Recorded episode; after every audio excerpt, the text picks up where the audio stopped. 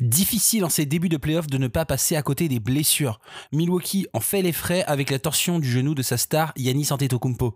Mais les Hawks ne sont pas non plus en reste avec un triomphe qui pourrait manquer les prochains matchs suite à sa contusion osseuse au pied.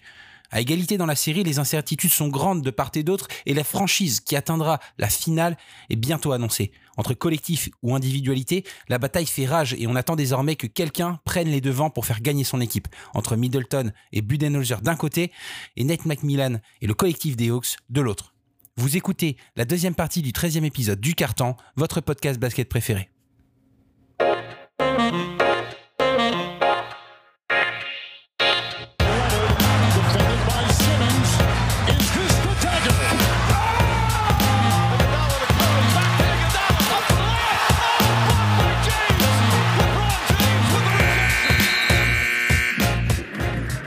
Toutes et à tous et bienvenue pour ce deuxième carton de ce 13e épisode et je serai accompagné pour ces 12 prochaines minutes de mes camarades du soir avec Teddy à ma droite. Salut les gars, c'est bientôt le True Holiday Et Benjamin à ma gauche. Salut tout le monde. Comment ça va les gars ce soir?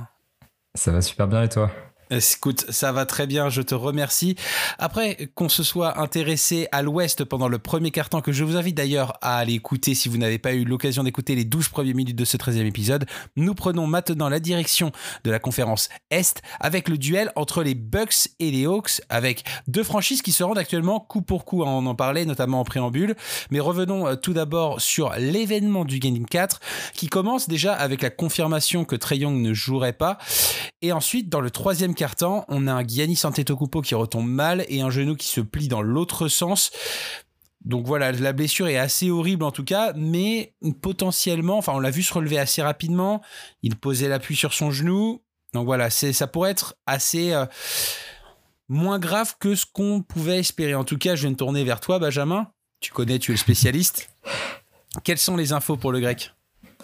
Alors, en fait, déjà, euh, je à aborder un truc, c'est que j'en ai marre parce que sur ces playoffs, à chaque fois qu'on a fait un, épisode du carton, c'était tout le temps le spécialiste des blessures. Et c'est, pas que j'en ai marre d'être euh, de parler parce que j'adore ça. C'est juste que ça me rend triste que tant de joueurs soient, soient blessés en playoff. Pour le coup, je pense pas que ce soit lié au rythme de la saison, etc. Parce que, comme tu l'as à peu près souligné, c'est un accident, c'est comme d'habitude une mauvaise chute et euh, les pronostics pour l'instant ils sont un petit peu partagés. Donc on sait que Yanis, euh, quand les gens écouteront ce podcast, il y aura sûrement un diagnostic, puisqu'il passe une IRM dans la journée de mercredi. Euh, maintenant, les estimations, d'après plusieurs médecins qui traînent sur Twitter, c'est là-dessus que je me base parce que j'avoue que je suis un spécialiste, mais j'ai mes limites. Euh, on parle donc potentiellement d'une contusion osseuse, la même blessure que Trey Young mais au genou. Et là ce serait vraiment pas très grave. Peut-être encore un match d'absence deux matchs d'absence mais on peut espérer qu'il soit là pour les finales NBA s'il passe par contre évidemment euh, les blessures ligamentaires sont aussi évoquées puisque c'est bah, au même niveau tout simplement et qu'il avait l'air de vraiment souffrir. Il est resté au sol vraiment longtemps. Et donc on parle potentiellement dans le pire des cas d'une blessure au ligament croisé antérieur euh, ce qui serait dramatique pour les Bucks, dramatique pour la carrière de Kumpo avec un petit peu de chance, ça pourrait être juste une petite blessure au ligament, par exemple le ligament postérieur. Euh, dans quel cas, ce serait beaucoup moins grave. Peut-être un retour pour les playoffs. Au moins, euh, il pourra revenir la saison prochaine assez tranquillement. Euh, mais dans tous les cas, voilà, c'est il y a de vrais risques là-dessus. On espère que l'IRM sera rassurante, mais pour l'instant, c'est très difficile de statuer parce que c'est le genre de blessure très floue où il y a beaucoup d'équivoques. C'est clair que ça a été euh, forcément une très grosse perte pour les Bucks. On l'a vu tout de suite dans le, dans le match. Il y avait environ 10 points d'écart au moment où Yannis se blesse et en l'espace de 3 minutes, il y a plus 20. Donc forcément, ça a été euh, un véritable craquage des Bucks sur cette fin de rencontre, en tout cas à partir du troisième quart-temps, alors que les Hawks, ben voilà, ils ont, ils ont, on va dire, ils ont joué cradement leur jeu, ils ont vu le meilleur joueur de l'équipe adverse se blesser, ils ont appuyé sur l'accélérateur pour leur permettre de revenir à 2-2 dans la série. Je vais me tourner vers toi, Teddy. Est-ce que tu penses que dans le cas où, comme disait Benjamin, Yannis se blesse sur le long terme, les Bucks peuvent se relever de cette épreuve?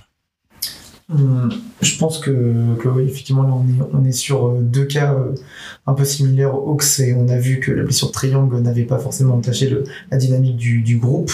Ça peut, on se verra euh, pour par la suite. Euh, on ne sait pas, par contre, si Antetokounmpo, le manque d'Antetokounmpo chez, chez les Bucks fera, fera vraiment la différence. pour le coup, si on s'intéresse réellement au roster des Bucks, il y a encore de quoi bien jouer au basket et, et, battre l'équipe, battre les Hawks. On a vu un, Middleton très très fort sur le Game 3. il est capable de réitérer ce, genre, j'ai même pas envie de dire d'exploit parce que on s'habitue souvent à quelques matchs de Middleton de, haut niveau. Euh, j'ai le souvenir de, de, de l'année dernière blessé euh, contre, contre Miami, même si la série était déjà, euh, était déjà un petit peu entachée par quelques défaites. Il s'était, il me semble, absenté dès le début du dernier match. Euh, et, les Bucks n'avaient pas réussi à revenir. Euh, il n'a pas été souvent absent cette saison non plus, donc pour les Bucks ça va être pas facile non plus de s'adapter à un jeu sans Giannis. Et, et Antetokounmpo porte souvent le ballon même malgré sa grande taille, donc à voir aussi si ça va si ça va euh, changer le, mode de jeu, le mode de fonctionnement, peut-être un jour l'idée qui aura encore plus le ballon. Est-ce que Middleton aussi avec la balle euh, pour mener un petit peu à la Paul George, ça fonctionnera? Je suis pas sûr. En tout cas, ce qui est sûr, c'est que les, Atlanta va bien en profiter et continuer sur sa belle série. Euh, ça, j'en doute pas. Euh, prochain match, il me semble qu'on est qu'on est de retour à Milwaukee, hein, c'est ça? Donc donc j'espère qu'il y aura quand même une réponse de la part de, de Milwaukee à voir pour le prochain match si cette réponse sera positive. Euh, si euh, si euh, Giannis est absent tout au long de la série, là par contre ça risque d'être un peu plus compliqué. Mais c'est vrai que l'exemple que tu évoquais par rapport à la série face au 8 est euh, intéressant parce que en fait tu t'es un peu emmêlé parce que c'est vrai que ça, date un petit peu. mais si je dis pas de bêtises, en fait au moment où Giannis se blesse, c'est pas encore le dernier match et justement les Bucks gagnent le match suivant. Et c'est un petit peu le moment où on se dit, c'est marrant parce qu'en en fait, euh, Yanis sort, ne joue pas du match. Et, euh, et pourtant, c'est ce match-là que les Bucks gagnent. Et c'est là qu'on voit que les Bucks, ils ont aussi cette, euh, cette capacité de hustle en l'absence de leur leader. Parce que les Hawks, ils jouent constamment dans l'adversité. Eux, ils sont tout le temps les, les outsiders, les underdogs. Appelez-les comme vous voulez. Et là, en l'occurrence, les Bucks se retrouvent dans cette position où, à cause de la blessure d'Antetokounmpo, ils pourraient, euh, ils font face à un vrai challenge. Donc voilà, comme tu l'as dit, il va falloir qu'ils trouvent des solutions et surtout, il va falloir qu'ils se réveillent. Euh, Chris Middleton, on en parlera. Il va falloir qu'ils se réveillent pour prendre le lead sur cette série. Mais en tout cas, c'est quelque chose qu'ils ont déjà fait. Euh, sans Jrue Holiday qui est vraiment un joueur de, de, de grande qualité, euh, de très grand statut. Et donc peut-être peut-être bien qu'ils pourront réussir à compenser cette absence de Yanis.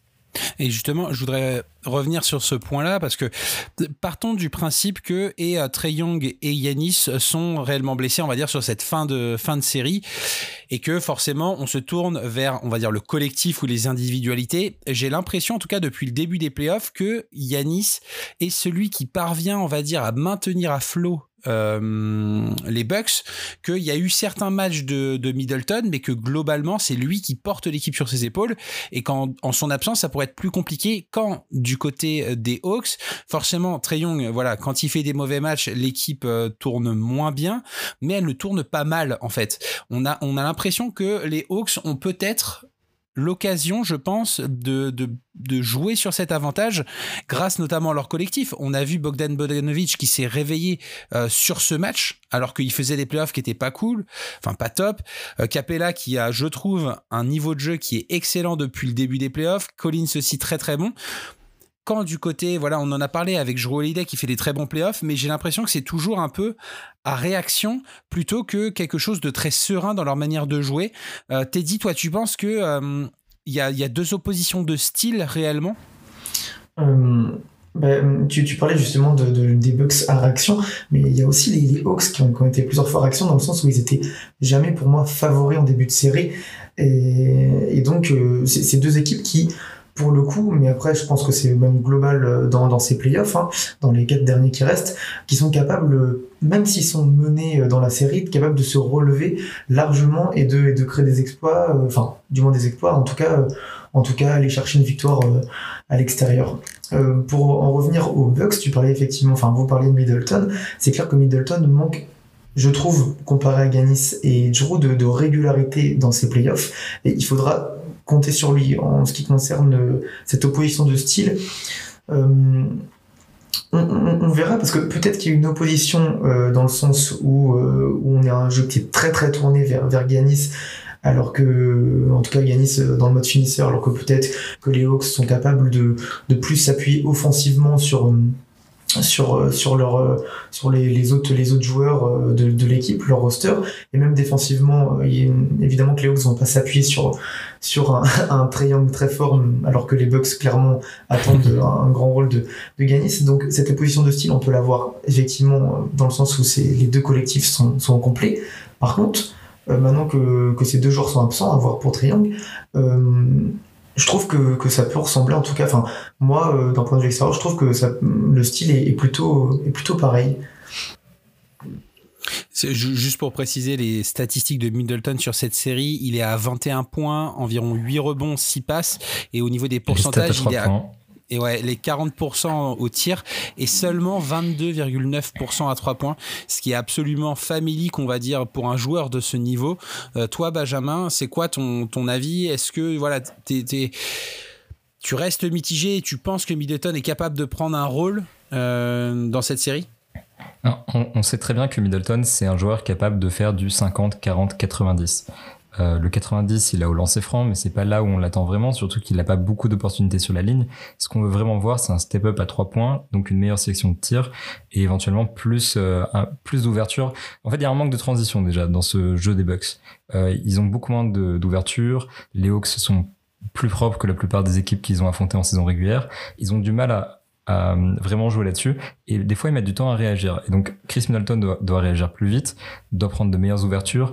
Peut-être que Jero l'idée aussi doit mettre, mettre en place le jeu de manière plus... Euh, euh, de manière plus organisée, même s'il fait déjà un travail euh, fantastique. En fait, il est, il est vraiment en gestionnaire comme jamais on ne l'a vu auparavant. Mais en tout cas, il faut que les Bucks trouvent un moyen d'exploiter Chris Middleton parce que là, il y a vraiment quelque chose qui va pas. Et, et dans le dernier match, par exemple, 6 sur 17 au tir, 0 sur 7 à 3 points avec ce genre de, de performance, ils peuvent s'attendre à rien. Mais c'est sûr, et il y a aussi un homme sur qui on va se, on va, on va se tourner, c'est forcément le coach Mike Budenholzer.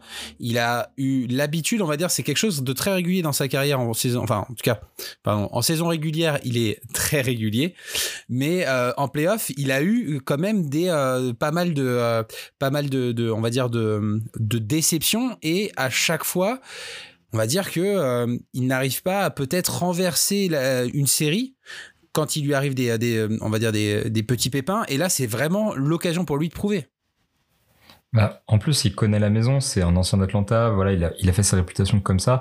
Donc déjà, c'est une série qui doit être particulière pour lui. Et surtout, il est beaucoup exposé sur le plan défensif dans cette série parce que on l'a vu toute la saison mettre en place de nouveaux systèmes et faire en sorte que son équipe soit prête pour les playoffs, justement en expérimentant des défenses de zone, en expérimentant des défenses un petit peu alternatives, en jouant plus sur des switches, justement parce que c'est ce qui avait fait défaut face à Miami, cette euh, rigidité défensive. Et là, face au jeu d'Atlanta, ils n'ont pas de solution. C'est-à-dire que le, jeu d'Atlanta est très rapide, basé sur le mouvement de balle, ils trouvent des ouvertures, et au contraire, les Bucks, eux, se précipitent en aide, ils se concentrent sur des individus, et euh, du coup, ça permet à Atlanta de trouver systématiquement les ouvertures sur des trois points ouverts, euh, sur des lay-ups, dans la raquette pour Collins et Capella, des fois des, des gros alley on, on l'a vu. Euh, et du coup, en fait, c'est bizarre que on en, arrive au cinquième match sans qu'il y ait eu cet ajustement défensif mineur qui est juste de arrêter de se précipiter vers, euh, vers le, joueur qui a la balle euh, pour venir en aide en fait. Et donc là, j'attends une grosse réaction de Mike Budenholzer qui doit changer de système défensif pour que ça puisse fonctionner et pour arrêter les, les Hawks. Euh, les problèmes des Bucks sont à mettre, en tout cas pour une bonne partie, à son compte, je trouve. Teddy, est-ce que tu es du même avis de Benjamin et je vais et ensuite on va enchaîner sur, euh, sur vos pronostics Oui, ça va être rapide. Hein. Là, c'est clairement, on attend des, ajustements, pas, pas simplement pour, euh, pour sauver la série, mais pour sauver sa tête euh, sur, le banc, sur le banc des Bucks. Parce que tu, penses que toi, si en cas de nouvelle déception et en élimination finale de conférence, c'est un départ de Mike Budenholzer? Oui, parce que il a pour le coup ils sont clairement favoris et puis puis ça fait il me semble maintenant trois ans qu'il est à la tête la tête de ses Bucks. On a parlé euh, de, Je suis complètement. Ses bons côtés en, régulière. Euh, il, il, manque un truc. Je, je, oui, je, je pense qu'il faudra qu'il faudra tourner une page.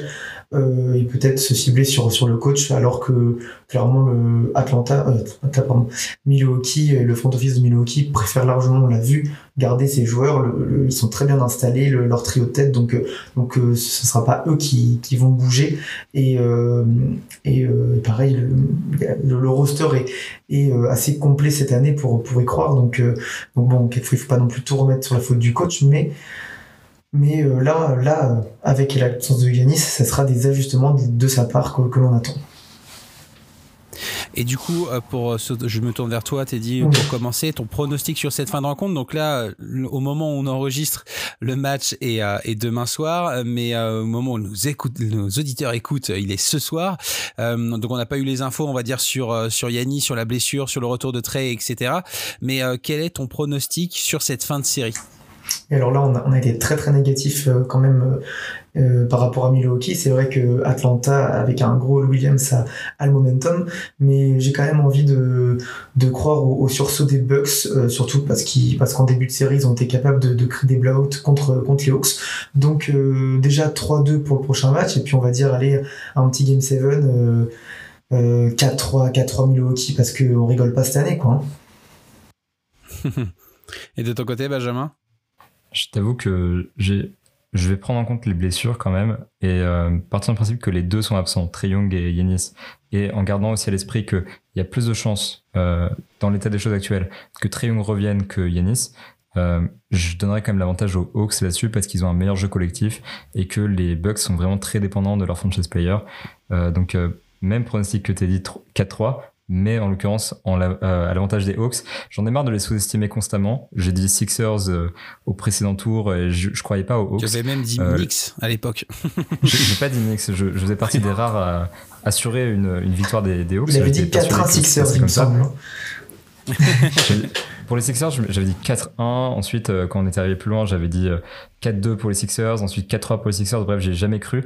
Là, j'ai envie d'y croire dès maintenant. Je pense que si Yanis ne revient pas dans la série, les Hawks euh, remporteront en 6 ou en 7 matchs cette série et leur ticket pour les finales NBA, ce qui serait dantesque pour ce projet. Ce qui serait la première fois depuis depuis quasiment, si je dis pas de bêtises, c'est les années 60 hein, ou les années 70 hein, pour pour les Hawks. En tout cas, c'est vrai que ça va être très intéressant. Vous parlez tous les deux euh, d'un match 7, le match 7 qui se déroulera dans la nuit de lundi à mardi. Donc forcément, mardi, on sera très très intéressé de voir le résultat et euh, forcément, on sera sur la chaîne du carton pour l'analyser. James,